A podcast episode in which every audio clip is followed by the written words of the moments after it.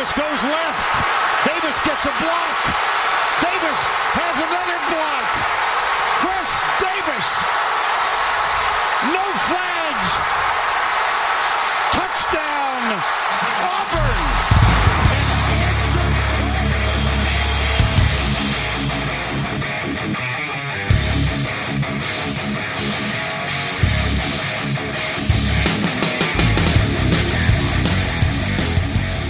Fala, seus especialistas! Tá começando mais um No Flags. Aqui a gente expulsa zebras se torce pra alguma franquia na NFL, a gente pode acabar te ofendendo. Eu sou Paulo Ricardo e estamos aqui hoje para falar de AFC Sul, aqui com dois representantes dos times, começando com ele, William Borella, fala lá na, no Fambonanet e no podcast Colts Brasil. Tudo bom, William? Fala, Paulo. Tudo certo? Prazer estar aí, contribuir, falar um pouquinho dessa FC Sul aí. Prazer é nosso, cara. E também estamos aqui com o Henrique do Texanos Brasil. Tudo bom, Henrique? Beleza, tudo, tudo bem. É um prazer estar aqui para falar do, um pouco dos Texans. Isso aí, cara. É, O pessoal do, do Texans que não. O ano passado ficou bem bravo com a gente aí por causa da métrica, que, que não, não saiu do jeito que a galera esperava. E, e esse ano, pelo menos, a gente pensa, falou, "Pô, vamos levar alguém do Texans pro programa, porque mesmo se a métrica falar. é, A métrica der uma nota ruim, o cara pelo menos faz o contraponto e fala bem do time, né? Então, a hora que estiver falando do, do Texans, pode soltar esse clubismo que tem dentro de você. Pode deixar. Cara, vamos lá então. É, antes de começar, eu só queria dar um- uma, uma rápida passada aqui pro pessoal que tá ouvindo sobre os produtos que o NoFlags traz. Então, é, eu tô falando todo o programa, a galera já deve estar ouvindo, mas a gente tem o My Two Cents, que é um programa de dois minutos com, op- com opiniões sobre a NFL.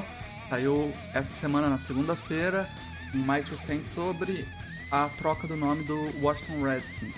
É, também temos o Vamos a Tape, toda semana, o Alan do Endzone 51, ou então o, o Luiz do 49ers do Caos fazem análise de alguma jogada na NFL. É bem legal, você aprende algumas rotas, coberturas e afins. É, é um quadro bem legal. E temos também o No Flags Raps, que é um, são cortes aqui do podcast, onde você vai ver a, a câmera, então você vê a cara de quem tá falando aqui. É, pra complementar, e são cortes menores, onde a gente vai falar de cada franquia. Então vai ser um corte só pro Texans, um corte só pro Colts. É melhor para você compartilhar aí com quem não tá acostumado a ouvir um podcast grande de quase uma hora. Além disso, a gente tem o Underhill do Debate, tem os textos lá no site, então não falta conteúdo. Segue o site do NoFlags, noflags.com.br, se inscreve lá no canal do YouTube, onde a gente lança os vídeos, e lembra de assinar o feed aqui.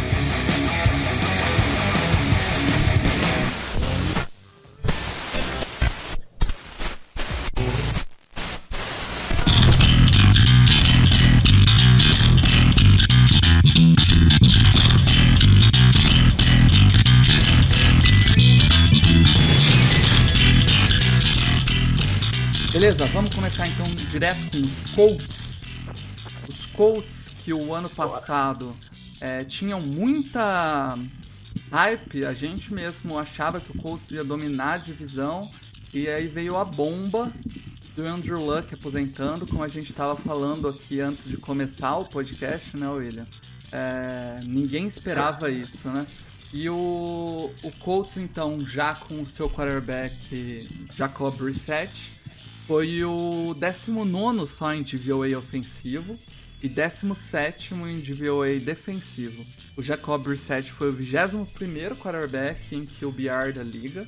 E a OL, que é o grande destaque desse time, foi a terceira em Pass Block Win Rate pela ESPN e a segunda em um Run Block Win Rate lá pelo PFF.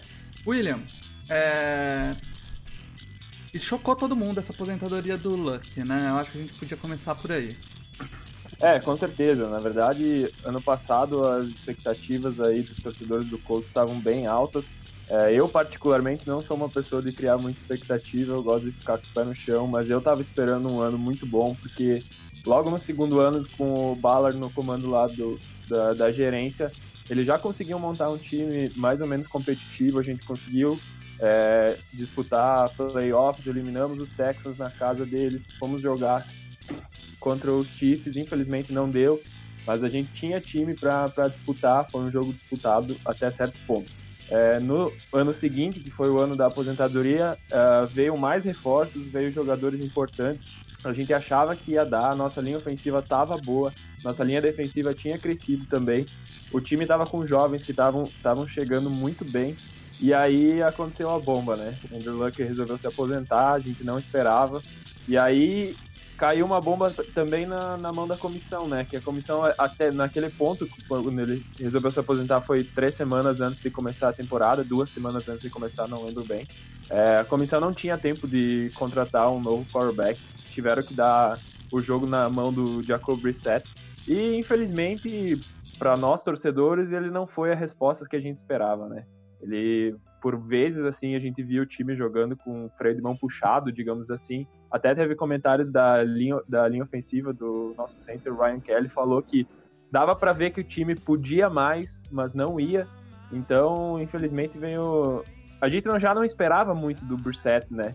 Mas uh, foi meio decepcionante, assim, porque a gente sabia que o time podia mais. É, e para corrigir isso, uh, o, o Colts trouxe um velho conhecido meu, o torcedor do Chargers, que é o Philip Rivers não teve uma temporada incrível no Chargers esse ano. Um time recheado de lesões e com uma OL terrível.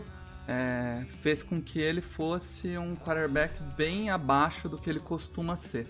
Mas é, vo, você acredita que o Rivers ainda tem lenha para queimar e pode guiar esse ataque aí do, do Texans, do Texas, perdão, do Colts e levar eles para para onde eles deveriam estar, né? Playoffs e né, nesse tipo de disputa? Particularmente, é, eu gostei muito da contratação do Rivers. É, primeiro que ele já tinha uma relação com o Rage, o Rage já tinha sido técnico dele, então eles se conhecem, o, o Rivers conhece o sistema do, do, que o Colts vai jogar. E segundo, eu gostei pelas, pelo seguinte, ano passado, quando tínhamos o Brissett, havia pontos dos jogos que a gente necessitava de um quarterback que pudesse ganhar jogos lançando a bola. E a gente não tinha isso. E o time, a gente via que o time podia, mas não ia. E aí o que aconteceu? Agora com, com o Rivers, a gente sabe que mesmo ele sendo um, um quarterback que tá fim de carreira, digamos assim, tá lá nos seus últimos anos de, de disputa, ele ainda é muito melhor que o Jacoby Brissett.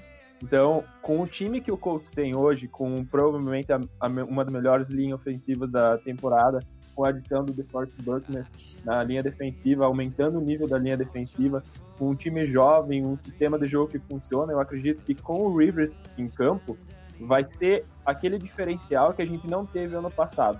Vai, ter, vai ser aquele quarterback que um dia que o jogo corrido não tá indo, um dia que a defesa não tá muito bem, ele vai lá e vai conseguir ganhar os jogos lançando a bola. Então eu tô, eu até falei antes, a minha não sou uma pessoa de criar muitas expectativas, mas a expectativa para esse ano tá bem alta, porque eu acho que ele tem ainda lenha, muita lenha para queimar. E ainda mais pensando num time, numa linha ofensiva que ele vai jogar, que protege seu quarterback muito bem, que o jogo corrido flui e que não exige tanto assim quanto exigiria em um outro time.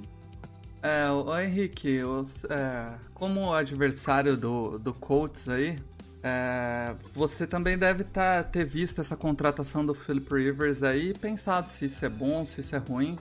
É, Philip Rivers atrás dessa OL, que por sinal é, é, a melhor OL que ele vai jogar na carreira inteira, e eu acompanho a carreira do Rivers desde que ele começou. Eu comecei a assistir na NFL em 2005, 2006, então eu peguei a carreira inteira dele e ele não teve uma OL como essa do, que ele tem em Indianápolis. É, você vê problemas aí Bom, eu, assim, é indiscutível o tanto que o Philip Rivers é melhor que o Jacoby Brissett. É uma outra forma de jogar. É, o Brissett corria mais com a bola, era mais móvel. O Rivers não é tanto, ele é um QB mais do pocket. Mas, igual foi falado, agora vai ter uma OL muito boa.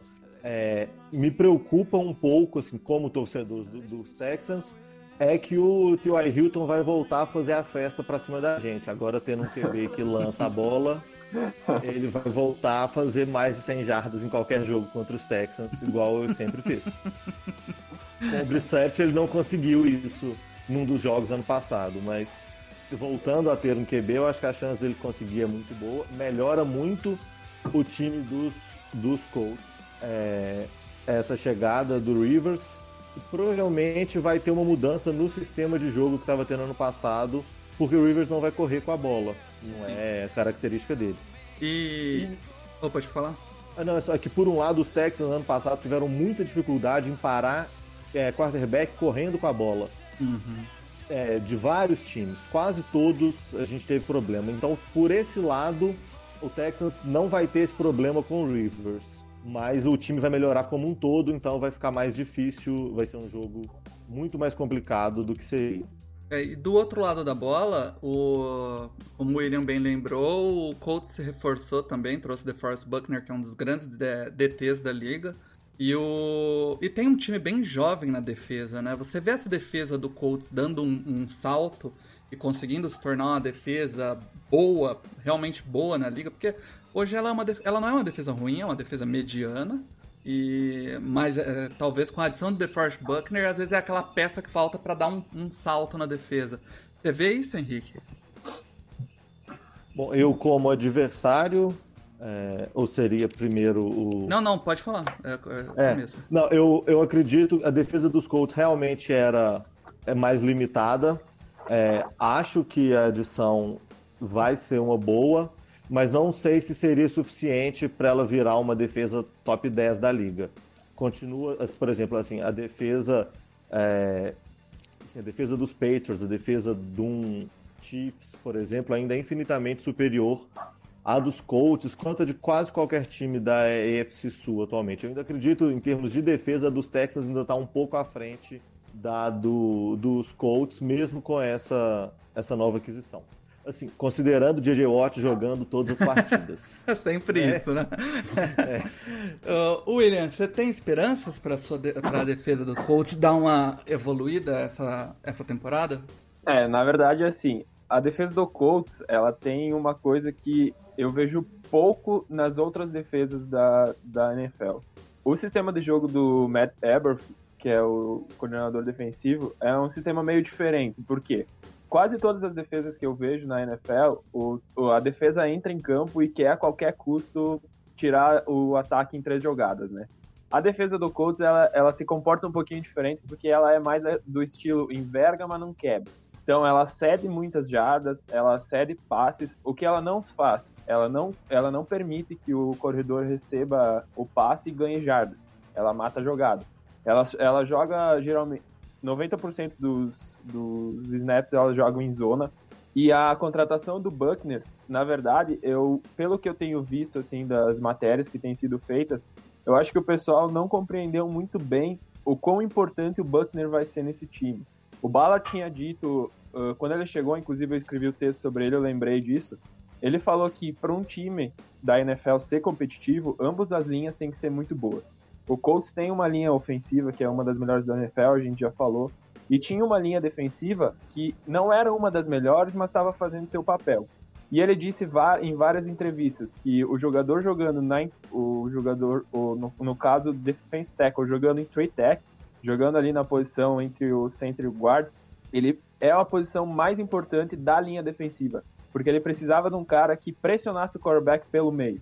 E o Buckner, ele é especialista nisso. Até quando ele contra, contratou ele, ele falou assim, ó, eu assisti vários jogos deles, mas eu vi ele jogar também no Super Bowl. Ele acabou com a linha, a linha ofensiva do, dos Chiefs várias vezes. Então, assim, eu acho que o impacto do Buckner é, é sim o, o ponto que faltava pra gente saltar.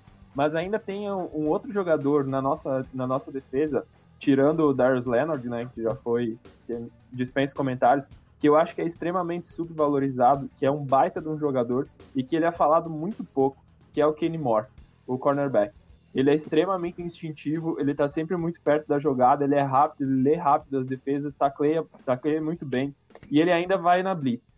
Então eu acho que assim, ó, a defesa do Colts, ela vai saltar de patamar. Só que aí tem que ver também aquilo que eu falei sobre o estilo da defesa, né? Ela não vai ser aquela defesa que vai entrar e vai tentar tirar o ataque em três jogadas. Se conseguir, ótimo. Só que ela não é muito bem o estilo dela, ela geralmente não costuma fazer muito isso. Ela vai cedendo jadas, vai cedendo jadas, e quando o ataque erra ou tem uma boa, uma, uma boa jogada na defesa, eles tiram o ataque de campo. É muito nítido de ver isso em times que jogam check down. A gente sofreu muito com os Chiefs do Der com os Chiefs, não, perdão, com o Raiders do Derek Carr, que eles faziam isso todo jogo e todo jogo era uma sofrência para jogar contra eles. Era passe de duas, três jardas, passe de quatro jardas, passe... e a gente permite esses passes, eles vão avançando, vão avançando.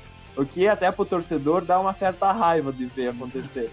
Mas uh, eu acho que sim, que a defesa vai pular de patamar, assim como o ataque. Legal.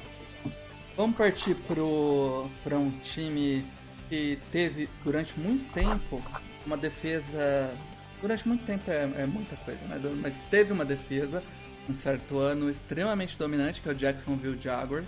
Foi uma das grandes defesas da NFL e levou eles muito longe nos playoffs. E, na, na minha opinião, se não fosse um assalto que houve contra os Patriots. Poderia até ter disputado o Super Bowl naquele lance que, que voltaram o touchdown do cara.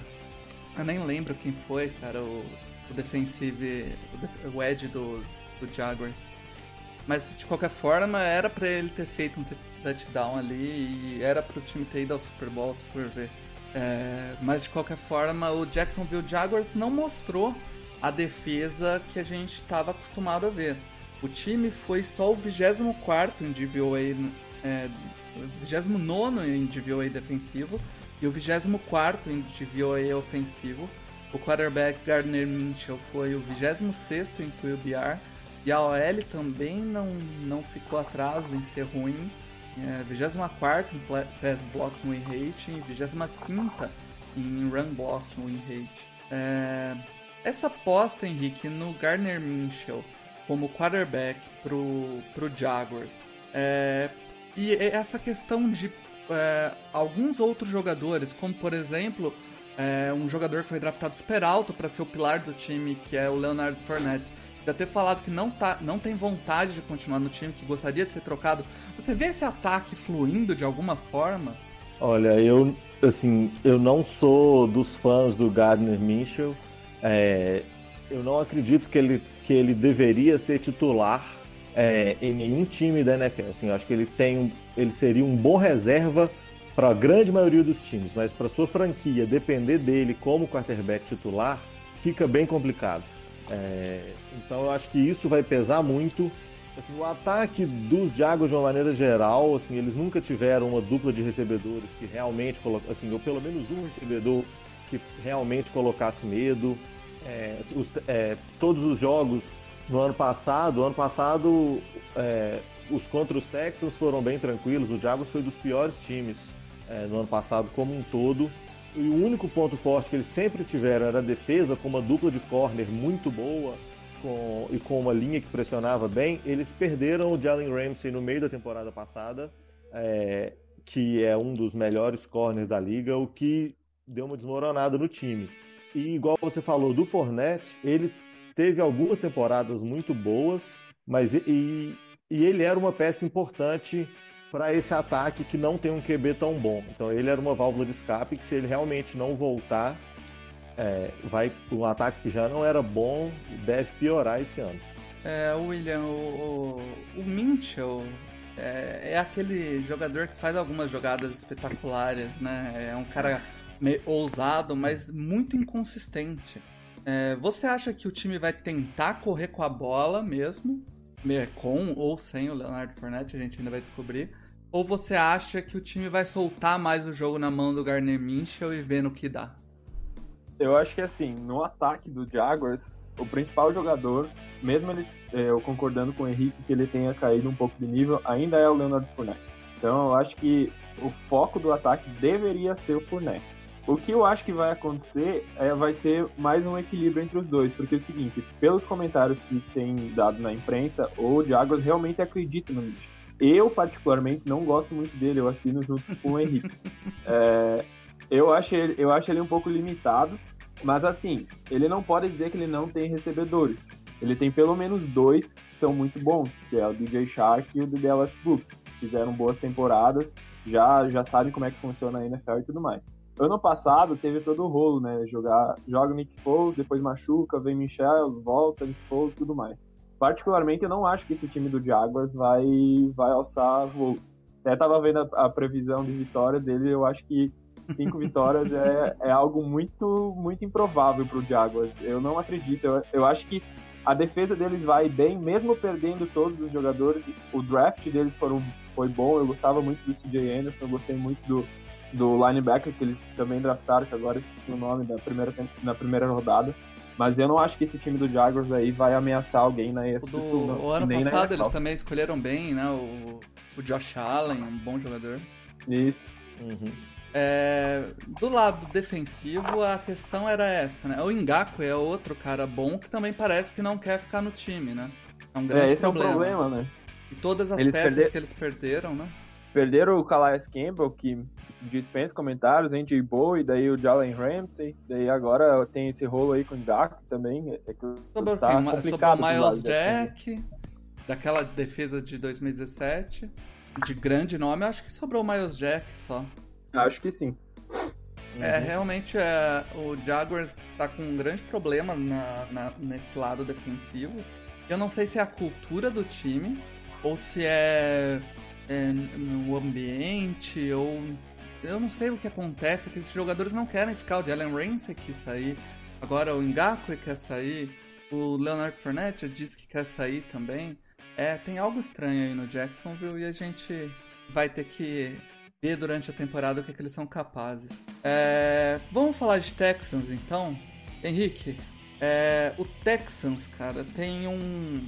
Tem no ataque um dos meus quarterbacks favoritos. É, já era um quarterback, um dos meus quarterbacks favoritos no draft. E continua sendo, depois, provou tudo aquilo que eu achava que ele deveria ser.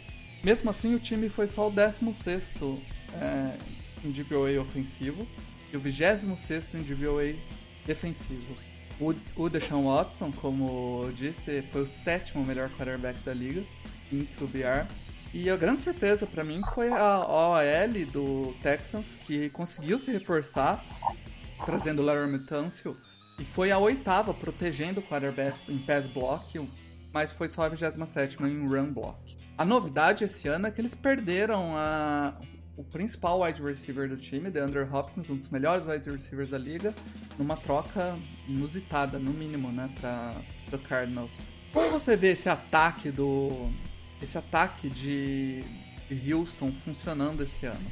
Bom, é, essa troca do Hopkins é, assim, revoltou a torcida não só por perder o melhor wide receiver da NFL, mas pelo que veio em troca que veio uma escolha de segundo round e um jogador e um running back, né, o David Johnson, que não tá, não já teve anos bons, mas não estava tendo e um contrato muito ruim. Desconsiderando isso, pegando só jogador por jogador, o ataque dos Texans para o lugar do do Hopkins, ele vai contar com o Randall Cobb e o Brandon Cooks e o David Johnson de running back. Então assim, meio que trocou o Hopkins para ter não foi na mesma troca, mas a formação é para ter esses dois. É, aí a gente volta para o problema de lesão do Fuller, que deveria virar o nosso, assim, ou principal alvo ou segundo, mas a minha esperança aí já é de torcedor mesmo, é que esse ataque tem muitas peças rápidas e todo mundo recebendo passe e com essa OL um pouco melhor protegendo o passe, volte a ser parecido com o ataque do, da primeira temporada do Deshaun Watson, que ele jogou seis jogos e lesionou, e era um ataque que ou era bola muito longa ou o Deshaun Watson saía correndo, que era um playbook reduzido. Então assim, a gente perde a segurança de poder mandar no Hopkins, e é um jogador que vai conseguir vencer é, duelo contra cornerback bom no mano a mano, igual foi contra os Bills na, no, nos playoffs ano passado, mas a gente ganha um pouco nisso dessa profundidade e o Deshaun Watson tem braço para isso. Sobre a linha ofensiva, é, o lado esquerdo da linha do ano passado foi inteiro novo. Esse ano passado o Texas reforçou praticamente tudo foi na linha. A gente, os duas primeiras escolhas de draft foram para a linha, foi é, o Max Sharping de left guard e o, o right tackle, é, que foi o Titus Howard que lesionou. Então, assim, o Titus Howard vinha muito bem e contratou o Larry Tunsil na esquerda. Então, o pass block melhorou com o Tunsil e o Sharping. E o run block, que, que você acabou de falar, foi o 27, ele estava melhor com o Titus Howard. Com ele saindo e entrando o Roderick Johnson ou outro de right tackle, piorou muito. Então a expectativa é que com a OL um pouco melhor e que o sistema agora fique, não sendo tão voltado para um wide receiver, fique uma, uma, um ataque mais versátil, mas a gente depende muito de como o David Johnson vai estar. Se ele não estiver conseguindo correr direito, o nosso reserva é o Duke Johnson, que é um muito mais recebedor do que running back de, de primeiro down de corrida, a gente vai ter problema se ficar se a gente não tiver um jogo corrido eficiente. Então eu acho que o ataque fica mais ou menos no mesmo nível do ano passado, só que ele fica muito diferente. Ele pode dar muito mais certo se o David Johnson tiver um daqueles anos dele de mil jardas corridas e recebendo muito passe, como ele também pode dar muito errado se ele virar um ataque completamente previsível que não tem mais corrida porque nenhum running back é bom o suficiente para isso. É, e do outro lado da bola, é, William, o Texans tem essa defesa com grandes jogadores, no, liderado por um grande jogador que é o J.J. Watt, e, e que sempre teve essa. É, sempre, assim, desde do, da, do que o J.J. Watt foi draftado, tem essa, essa coisa de pressionar muito o quarterback. É, porém, tem um problema na secundária que até foi é, melhorada o ano passado. Tem que.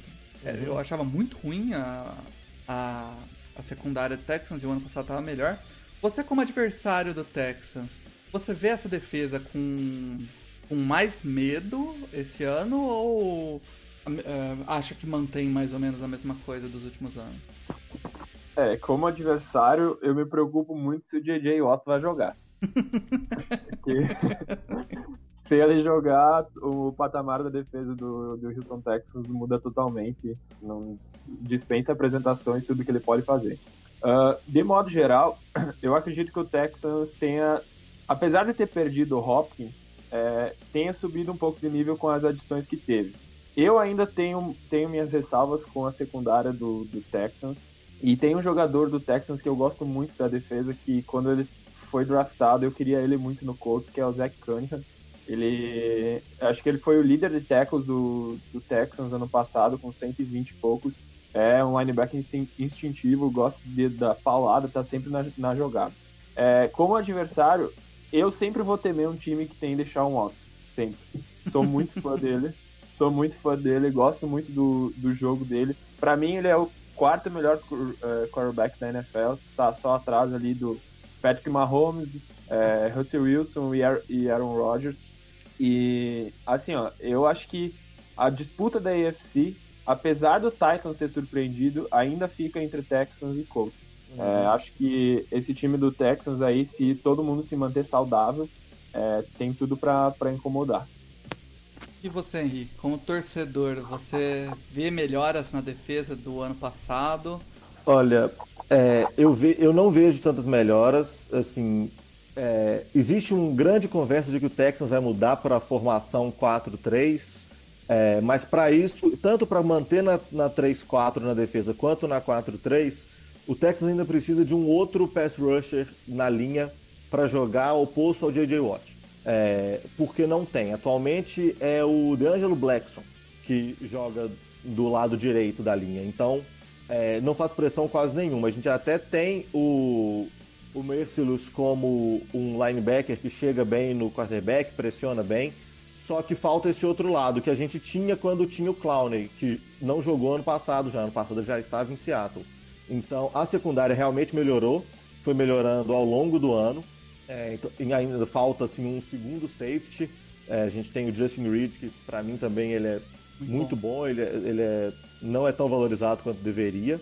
É, concordo com o Zach Cunningham, ele, ele é, foi líder de tackles não só do Texas, mas ele foi acho que o segundo da, da AFC inteira em tackles. Muito bom jogador. Aí a gente tem. É, a, os linebackers, para mim, estão bem tranquilos. O que falta mesmo, se a gente tivesse um segundo pass rush, é, no, chegou a ter boatos até se o Clown está sem time. já conhece o sistema, voltar com ele por um contrato que ocupe todo o cap que o Texans tem, exemplo, ah, toma esse, todo o nosso cap para você ficar aqui esse ano, aí eu acho que a defesa do Texans ficaria muito boa. Se conseguisse esse segundo pass rusher, seria uma defesa muito boa. Como não tem, a gente não depende muito do J.J. Watt. A gente até gastou nossa, nossa primeira escolha do draft desse ano, que foi uma escolha de segundo round, para substituir o DJ Reader, que era o nosso nose tackle que saiu. Gostei muito da escolha do Blacklock, mas tem que ver como é que vai ser a adaptação dele na NFL. Então, a defesa eu acho que está na mesma coisa. Não vai ser uma defesa tão boa quanto três anos atrás, mas também não é uma defesa ruim. Essa... Tem o do J.J. Watt. Essa informação que você trouxe sobre talvez a mudar de 3-4 para 4-3, né? Principalmente ter quatro homens na linha.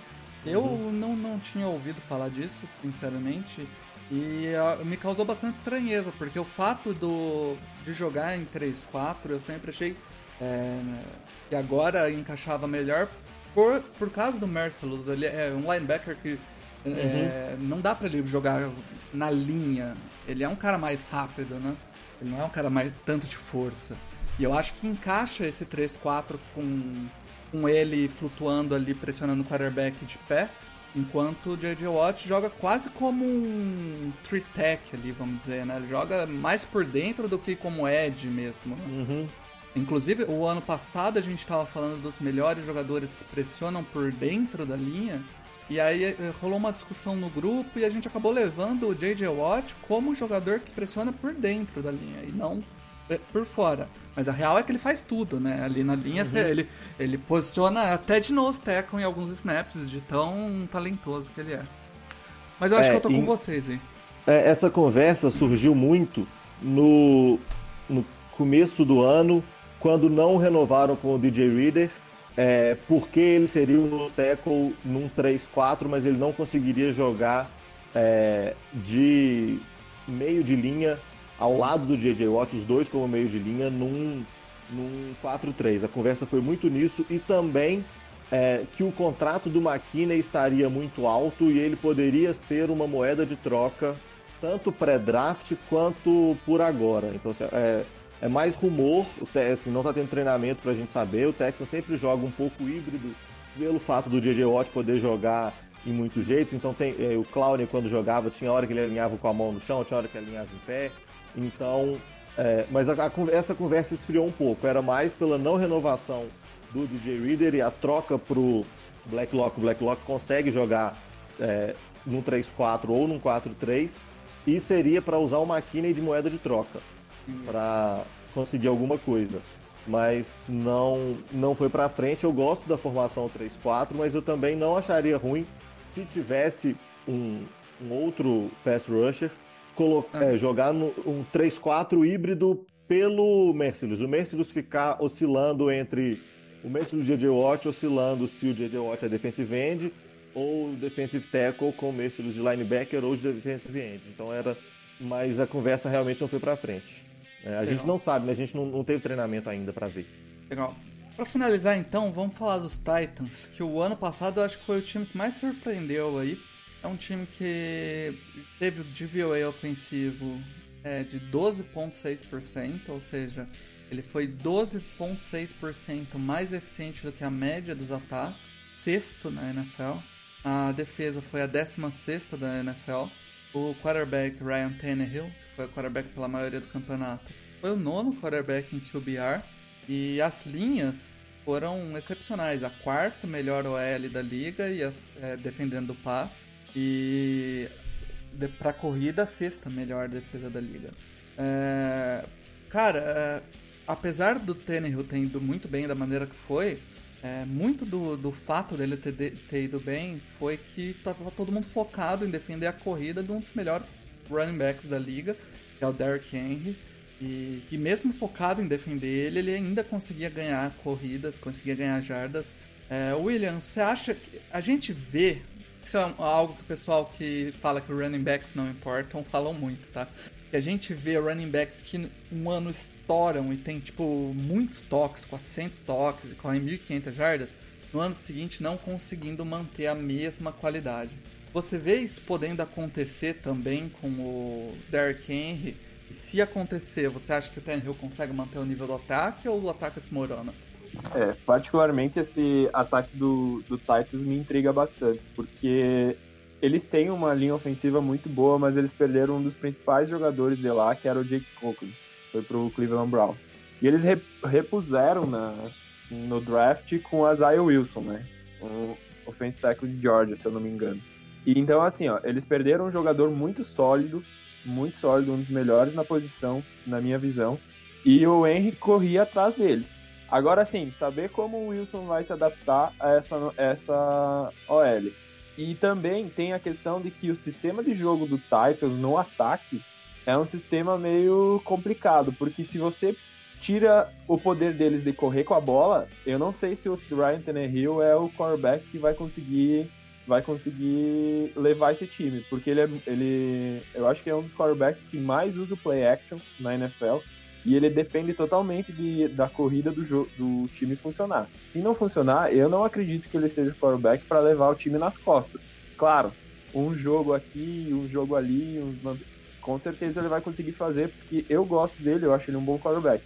Mas eu não sei se ele vai ser o não sei se ele é o quarterback para carregar um time nas costas caso o, o jogo corrido aí desmorone, porque ele depende bastante disso. E deu para ver no, no, principalmente nos playoffs, né? Deu para ver como funcionava. Quando o time adversário não conseguia conter o Derrick Henry, a, a, o jogo do Titans fluía muito naturalmente. E era até legal. Então, assim, é, para mim é, é meio conflitante. Eu não sei direito se, se o Henry vai conseguir repetir o que ele, o que ele fez. Pela mudança na OL e também por ser um estilo de jogo que o pessoal já sabe, ó. Se a gente bloquear as corridas do Henry, pode ser que a gente que a gente não sofra tanto no ataque. Então, para mim é meio intrigante ainda para saber como esse time vai funcionar. Henrique, o e você, cara, o que, que, você acha desse ataque dos, dos Titans esse ano? Você acha que o o Henry. Tem, tem, também a questão das lesões, né? O running back acaba se lesionando muito, uhum. principalmente quando tem esse tanto de carga. O que, que você vê agora desse ataque que agora sim tá formado pro Tannehill, né? O ano passado ele não começou como quarterback, mas assumiu muito bem e foi muito bem adaptado. Eu acho que isso é um mérito muito grande do, do Harbaugh, né? Uh, e... Mas esse ano sim, fizeram um contrato para ele, ele é o quarterback do, do Titans. Como você vê isso acontecendo? Você acha que ele vai ter mais liberdade ou vai ser mais ou menos a mesma pegada? Bom, é, eu acho ele um bom quarterback, assim, não, não dos top da liga, mas ele é um bom quarterback. Mas o grande diferencial dessa defesa é o Derrick Henry correndo com a bola. Ano passado, assim, ele estava todo jogo é, correndo muito e, receb e recebendo alguns passes para corrida também. Então isso complicava muito. Você tinha que acabar prendendo a atenção de dois jogadores, pelo menos, da sua defesa, para a possibilidade de corrida. E eu acho que mesmo ele não lesionando ou nenhuma coisa assim, eu acho que os times já vão estar tá um pouco mais preocupados com, já vão estar tá entendendo melhor como é que marca esse, é, esse tipo de corrida. Ele é um, é um running back muito físico, que consegue quebrar, assim, ele usa a OL e depois ainda quebra um tackle então é, complica muito. É, Henrique, é... eu tava vendo, e essa é uma questão que eu queria até te interromper só pra falar. O Derrick Henry, ele é um cara que, em alguns jogos, diversos jogos que eu assisti do, do Titans, principalmente nos playoffs, parecia que ele. Pô, esse jogo pararam ele, sabe? Você fala, pô, esse jogo ele pararam ele. Você olhava um quarto inteiro, ele não fazia nada. Hum. E aí, de repente, ele explodia, fazia uma corrida 60 já. É. Ele é. é. um cara muito forte, que se, se, você der uma vacilada no jogo, ele leva, entendeu? Ele é muito explosivo, né? Putz, pro tamanho dele é estranho, né? Normalmente o, o running back muito grandão, que é o running back trombador para ganhar poucas jardas, mas ganhar sempre. Ou então o running back, aquele running back mais elusivo, mais rápido, né? Que, que vai. Uhum. Ele é as duas coisas. Ele é a grande arma desse Titans, mas pode continuar, desculpa interromper. É, não, é, mas é exatamente, ele é a grande arma, então mesmo assim, o Hill para ele, ele pegou top 10 ano passado pelo ranking aqui. Eu não acho que ele é um quarterback nível top 10, mas tendo a corrida boa dessa do lado, é, ele conseguiu desenvolver. Eu acho que esse ano é, a tendência, assim, eu acho que o Henry vai continuar muito bem, mas a tendência é que ele dê uma regredida até pelos times e jogadores começarem a marcar ele diferente, sabendo que ele tem muita chance de quebrar o primeiro tackle. Então vão ter que dois em cima, é o que prende a defesa. É, mas assim, eu não acredito yeah. que o Titans vá fazer um, um campeonato tão bom igual ano passado. Eu acho que ainda é, é, a divisão é entre Texans e Colts. O Titans, apesar de todas as previsões, apesar de ter ido muito bem ano passado, é, o Titans, se ganhar a divisão, para mim seria uma surpresa. Porque eu vi, eu, vi eu vi poucos jogos dos Titans, mas os dois jogos contra os Texans, é, o último jogo eles ganharam da gente, mas a gente jogou com o time inteiro reserva, porque era a última semana. É, mesmo o Derrick Henry fazendo muita coisa, é, no primeiro jogo a gente venceu até com uma certa facilidade. Assim, o placar foi apertado, mas é porque depois que o Texans abriu, ainda tomou um touchdown no final já estava ganho. Então, assim, mesmo deixando o Henry fazer alguma coisa, é o negócio é conseguir derrubar ele no primeiro tackle. Teve uma outra perda também, eu acredito, no, no time do, do Titans, que vai ser sentida, que é o Jurel Casey. Né? Foi, se eu não me engano, foi para os Broncos. A linha defensiva do Titans perdeu um grande peso. Então eles perderam dois jogadores importantes nas duas linhas, né? Perderam o Jake Coughlin e perderam o Jurel Case. Então eu acho que isso também vai afetar um pouco o time. É, na defesa, William, eles, eles evoluíram durante a temporada passada com a entrada do Calouro, né? E, e eu acho que isso eles se sentiram um pouco mais confortável para liberar, né? Mas um, uma coisa é você jogar do lado de um jogador provado e a outra coisa é você ter que ser a, a, a peça separada ali, né, cara? Uhum. O, essa defesa do Taito, ela pode ajudar esse ataque? Ou você acha que o foco é todo nesse ataque corrido mesmo e a defesa vai tentar ser aquela defesa mediana que não entrega, mas também não não para toda a jogada, não gera tantos turnovers? É, contra o, o Patriots, eu fiquei muito surpreendido com o desempenho deles. Eu achei que eles fizeram um jogo que eu não estava acostumado a ver o Titans ter aquela intensidade na defesa. Jogaram muito bem. Na pós-temporada inteira jogaram muito bem. E como tu disse, eles foram crescendo durante o campeonato, né? É, essa defesa, para mim, elas, esse time do Titans é muito parecido com o Colts de dois anos atrás. É, eles vão tentar controlar o jogo com o jogo terrestre, o máximo que eles conseguir, para deixar o ataque do outro time fora. E quando entrar, a defesa está descansada para tentar tirar eles rápido. Então eu acho que o time em si vai girar em torno do ataque e controlar o relógio. E aí a defesa entrar quando precisa entrar para tirar o time rápido e voltar com o ataque. Beleza. Então, para finalizar o podcast, vamos às previsões do, da métrica que a gente faz aqui no, no site, o IDAL. É, para dar uma rápida explicação para quem está ouvindo o podcast, até para vocês conhecerem, a métrica ela é baseada no DVOA, que é uma métrica do Football Outsiders, que mede o desempenho da equipe, tanto no ataque quanto na defesa. É, a gente pega a eficiência do time via DVOA do ano passado, ou seja, 2019, para fazer a, a, compensação pela, pelo que adicionou na, na Free Agency. A gente usa o WAR, que é o WAR do PFF, que mede quanto o time melhorou ou piorou durante uma off-season. É, para medir quanto o time foi prejudicado por lesões, a gente usa o. Uh, esse é do Football Outsiders. AGL, AGL, do Football Outsiders. E, e só o draft que a gente pede pro pessoal que analisa tape lá no NoFlags é, fazer uma análise da, dos prospectos e ver quais podem ter impacto já no seu primeiro ano. É, dito isso, Colts é, tem a 31 tabela em nível de dificuldade, ou seja, a segunda tabela mais fácil da liga. E o recorde do Colts previsto foi 10-10. William, o que, que, você acha, cara? Você vê mais ou menos por aí, um pouquinho para cima, um pouquinho para baixo? O que, que, você espera? Eu achei baixo. Agora eu vou clubistar um pouco, como eu disse no, no começo. É, eu acho que esse time do Colts está pronto, está realmente pronto. Talvez é, pudesse se adicionar uma ou duas peças, mas não sei se faria tanta diferença assim. Muita gente está falando do Jadavion Clown, que a gente devia assinar. O Colts acredita muito no Temoku Turai, que é um defensive end que lesionou ano passado e esse ano eles esperam muito dele. Então acho que não iria agregar, agregar tanto assim. Eu, particularmente, não vejo nenhum ponto muito ruim na, no time do Colts. Os, a linha ofensiva é boa, a linha defensiva é boa. Eu acho que a defesa tem um sistema que funciona. O ataque recebeu várias adições aí. Veio o Michael Pittman Jr. no draft, veio o Jonathan Taylor, que é um running back extremamente explosivo, veio o Philip Rivers. Eu acho que 10-6 é uma previsão baixa. Eu, particularmente, no grupo do Colts, falei 13-3 mas eu acho que isso também é, pode ser um pouco demais. Então eu, eu, fico, eu fico com o 12-4. e tu, Henrique, o que você acha? 10-6 é, é o que você espera mais ou menos pro Colts ou até mais baixo? Olha, é, como torcedor do outro lado, eu achei 10-6.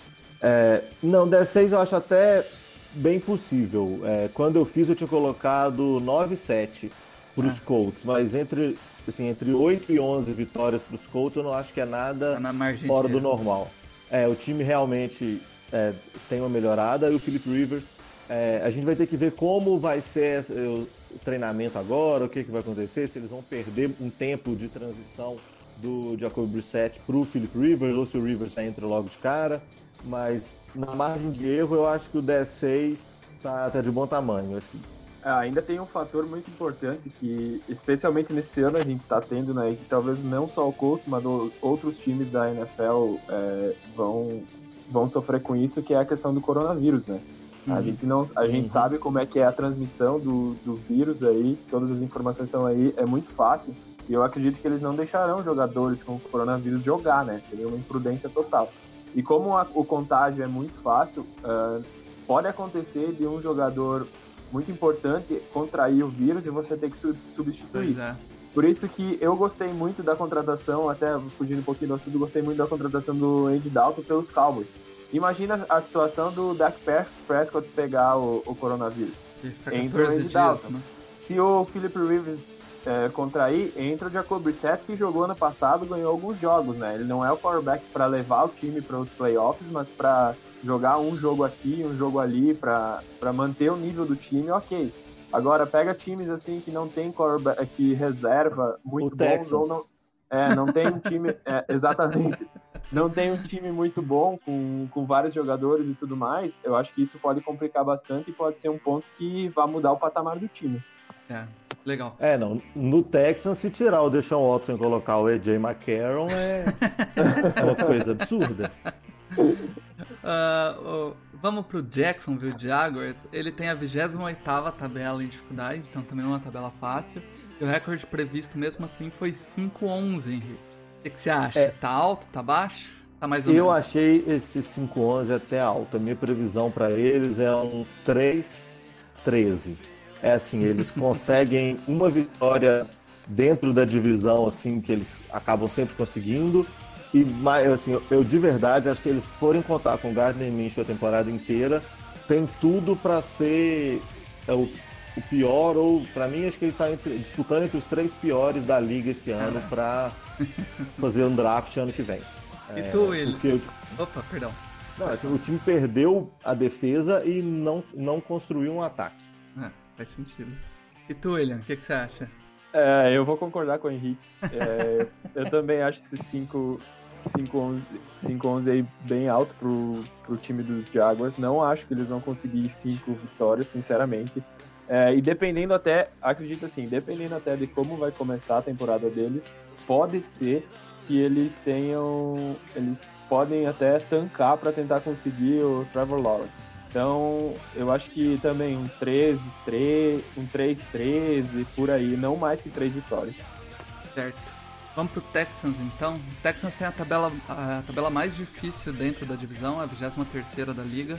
E o recorde previsto, Henrique, não saia, não brigue, não grite, calma, é 5-11. E aí eu te explico porque antes de, antes de passar a opinião. Uh, como eu falei lá, o DVOA do time é ofensivo e defensivo é baixo e é essa métrica que a gente utiliza. E aí, como eu estava comentando com vocês antes do podcast, o DVOA é uma métrica de eficiência, não é uma métrica de prever vitórias. E o Texans, mesmo sem ser eficiente a visão dessa métrica, sem ter tanta efetividade, ele vem conseguindo ganhar jogos e não é desse ano, foi de 2018, foi 2019 e e aí a gente está tentando ainda, inclusive, bolar alguma maneira de colocar o quarterback em si, que é a peça principal de todos os times, como modificador para um time ter uma, uma nota melhor. Porque o efeito de Sean Watson para mim é bem claro aí. O Texans uhum. ganha diversos jogos que não era para ganhar, graças ao quarterback espetacular que tem. É com certeza você não vai concordar com o né? É. Não. Falar que vai ser igual dos Jaguars é, é sacanagem. É, que a gente vai ter. Assim, o calendário dos Texans realmente é difícil. Apesar de estar 23, ele, ele é difícil porque ele começa contra os Chiefs fora de casa, depois contra os Ravens, depois contra os Steelers fora. Então, assim, são três partidas. E pode desmotivar, né? Tem essa. Pode desmotivar. O Texans, há dois anos atrás, começou 0-3 acabou conseguindo nove vitórias seguidas, mas mesmo assim era muito difícil. Assim. Começou uhum. 0-3 até a gente acreditar no time de novo. Já estava lá na semana 8, já tinha ganhado cinco seguidas. Mas a gente fez, a gente gravando o podcast do Texanos Brasil para o Fambonanet essa é, semana passada. Nossas previsões, eh, todos torcedores do Texans, todos clubistas, oscilaram entre 9 e 7, o mais pessimista, e 12-4 mais otimista, que era eu. No 12-4, é, eu até ainda falo as quatro derrotas. É, para os Chiefs e para os Ravens, abre perdendo duas. Depois é, para os Colts, fora de casa. E aí a quarta derrota é que a gente ficou também, na... né? Tio Não, é... Eu acho que no nosso, na nossa previsão, é, não, apesar do, do Colts é, ter ganhado é, da gente no, dentro de casa em 2018, na, na, nossa previsão de todo mundo torcedor do Texans é dentro da divisão a gente só perde pro Colts fora e ganha as outras cinco partidas. Então já começa o clubismo daí. Mas seria assim, essas três meio que garantido de, de perder e aí a quarta para quem as outras derrotas seriam ou pro Titans, uma pro Titans também, é, pro Chicago Bears fora, vai depender muito de como é que o Bears vai estar, tá, mas pelo menos assim, com o Deshaun Watson, eu acho que cinco vitórias é, é. mesmo que o JJ Watt não jogue nenhum jogo, a gente consegue mais de cinco vitórias pelo fator Deshaun Watson. Eu, então, eu assim, também eu acho. acho que é bem parecido com o que, que eu falei dos Colts, que seria a questão de 10-6 e aí fica na briga, um faz 11, o outro 10, é, entre 9 e 11, eu acho que é por aí. É, o, como é que o Texas vai ficar no final. Aí os dois, os dois vão brigar para ver quem ganha a divisão e o outro e brigar por wild card ao mesmo tempo. Vai ser entre 9 e 11 vitórias. É, essa métrica ano passado, se a gente colocar uma margem de erro de 2 para cima ou para baixo, né, de duas vitórias para cima, duas vitórias para baixo, a gente só errou 10 10 records. E a gente deu uma melhorada nele esse ano.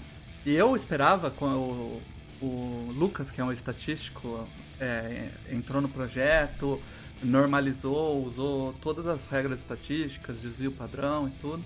E eu falei, bom, não vai mais acontecer de a gente ter uns records tão é, fora assim da casinha, né? E a hora que bateu do Texas, eu falei, putz, o Texas de novo. é, realmente é impossível. É, tá na, na parte imprevisível do jogo é, o quão é. bom é esse quarterback do Texas. William, Titans, trigésima tabela da liga, a, ou seja, a terceira mais fácil.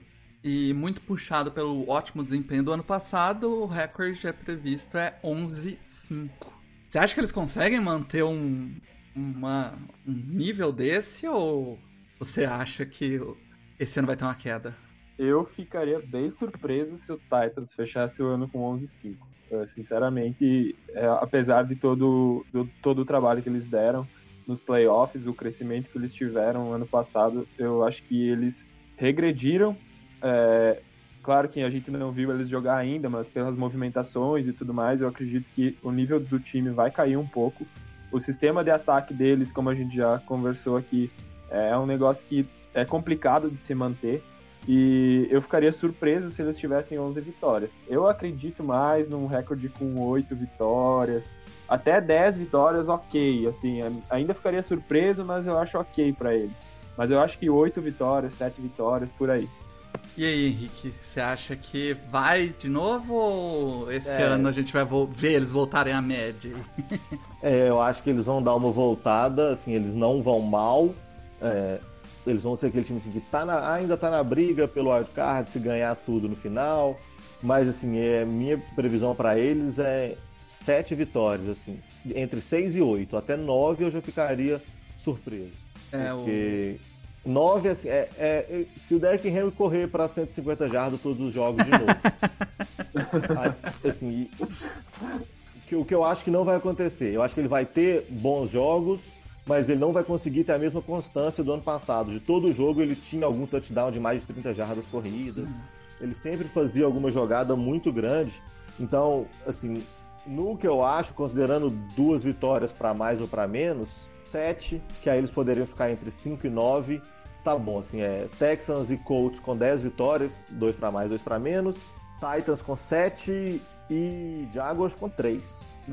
Assim, pode ganhar só uma, que eu não ficaria surpreso. Eu ficaria- se o Jaguars ficar 1-15, eu ficaria menos surpreso do que se eles ficassem, tipo, 6. Eu também. Cara, É, e o, o Titans, eu também eu ficaria menos surpreso eles tendo, tipo, 6 vitórias do que tendo 10. É, 8, 7, 8, eu acho que é por aí que eles vão ficar. Legal. Cara, é, agradecer muito vocês dois pela participação. Chamei ontem, meio em cima da hora. Meio que sempre é em cima da hora. Mas agradecer demais vocês terem topado participar e dado as opiniões. É, é bom porque depois a gente solta durante a semana os cortes só falando, do- cada um falando da sua divisão. Né? Então a gente vai falando de um de cada divisão. Começa na quarta, é, começa aliás na quinta, sexta, sábado e domingo sai os cortes. E, e é bom porque a gente lança o recorde junto, então o pessoal já pode ver que você discordou aí já. você já defende a gente. É.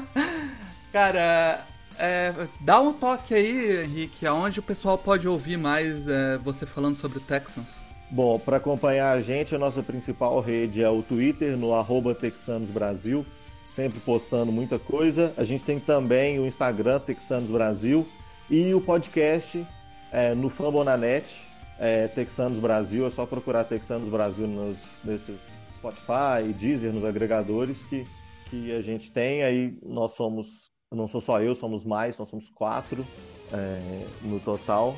E, mas o principal, o Twitter, arroba Texanos Brasil, segue a gente lá para mais novidades, notícias e cornetada também, que apesar da gente ser otimista agora, durante a temporada e quando faz troca Normal. maluca, a gente xinga também. É, A gente é clubista, mas é, também reclama e puxa caravana para ir lá pichar o CT de fora Bill O'Brien. tá certo. William, o... e tu, cara? O pessoal pode te ver onde, ouvir, ler aí. Cara, eu. ah, vocês podem me encontrar no Twitter pelo arroba William underline Borella, mas eu também tô dando meus pitacos agora no, na coluna do Colts Brasil no Famo na Net. Também tô participando do podcast do Famo na Net junto com o pessoal do Hot Show Brasil, que é o Lucas Tins, é, junto com a Carol Vago, também, junto com o Pedro, o Davi, que cuida do Potros BR, e também nos podcasts e também nas matérias. Inclusive hoje saiu uma matéria minha aí falando sobre o Chris Ballard, como ele mudou o patamar do Colts. E é isso aí. Estamos no Twitter, estamos no, no, no Spotify com o podcast e estamos também nas matérias no Famo na Net. Legal, cara.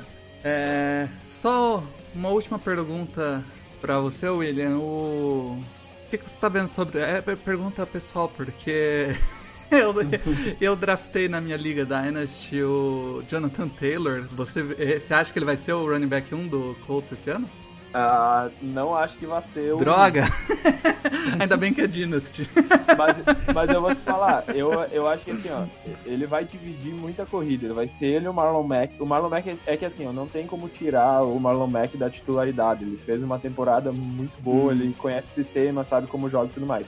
Só que o Jonathan Taylor veio justamente para ser aquele running back explosivo que a gente não tinha. A gente tinha ali o Jordan Wilkes, tinha o Naimane Hines e tudo mais, mas a gente não tinha um- um running back explosivo. Então, assim, ó, ele vai dividir muita corrida, porque o que ele fez na Universidade de Wisconsin e tal. É, bom, é só ver agora o que o pessoal tá falando, que ele tá sendo cotado como um dos, um dos do Ele é muito bom, eu, tor eu torço pro Wisconsin, cara. Eu é, um, sou muito fã dele. Um dos preferidos aí pra calor do ano ofensivo, né? Então acho que assim, ele tá correndo atrás de uma das melhores linhas ofensivas e ele vai dividir bastante corrida e eu acho que ele vai agregar bastante. Legal. E Henrique, é, como eu disse aí, eu torço para a Universidade de Wisconsin no college, né, cara? Então você já pode imaginar o quão fã eu sou do, é, do, do JJ Watt. Eu tenho também uma jersey do JJ de Wisconsin e de do Texans. Eu sou muito fã dele e, e é até é a pergunta para finalizar o podcast que eu queria fazer para você. Você torce pro Texans antes do JJ ou você começou a torcer por causa do JJ? É, eu assim, os primeiros jogos que eu vi já tinha o JJ. É, é, até tem alguns jogos que eu lembro muito naquela temporada que acho que 2012, 13, que ele teve quatro touchdowns. Mas eu torço para os Texans porque eu já torcia para o Houston Rockets no basquete. Ah, faz sentido. É, aí, eu, aí eu torço para os times de Houston. Eu comecei, to... eu, já, eu comecei pelos Rockets, que eu acompanho basquete desde o final da década de 90. Aí eu torcia pro Rockets. Ah, legal, é porque eu torço pro Chargers por causa do Ladanian Tomlinson, que foi o running back lá de trás, né? É. E aí eu sempre pergunto, assim, pra essa galera uhum. que torce pra uma franquia que não é essas franquias mainstream, como é, por exemplo, Patriots, Patriots Green Bay, Packers. Steelers. É, então. É, eu sempre pergunto, você torce por causa desse cara? e normalmente a galera fala, é, é, é por causa dele, eu não é tipo. É, é eu quase é torci né? pros Broncos por causa do Peyton Manning. Do Peyton quando Manning. eu comecei a acompanhar mais a sério, foi nos, quando o Peyton Manning saiu dos Colts e já. O primeiro ano que eu vi foi o ano da lesão do Peyton Manning, que eu vi inteiro. Então eu quase torci para os Broncos por causa de um jogador que seria o Peyton Manning. É assim Mas mesmo. aí eu falei assim, ah, eu já torço para os Rockets, aí comecei a acompanhar o Texans e aí o J.J. Watt, era o J.J. Watt e o André Johnson no, no começo, eram meus, meus dois ídolos. Assim. Massa. Beleza então, galera. Vamos finalizando aqui o podcast. Agradecer demais vocês novamente.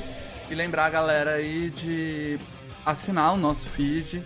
É, sempre ficar de olho, se você ainda não assina o feed, porque a semana passada, por exemplo, a gente teve um problema no nosso servidor é, alternativo e só o feed principal funcionou, que é o feed do Anchor. Então, se você ainda não assina pelo feed do Anchor, procura assinar. A gente sempre coloca o link lá do feed certo, ok? Muito obrigado, um abraço, chamem a zebra de volta no Flag Valeu!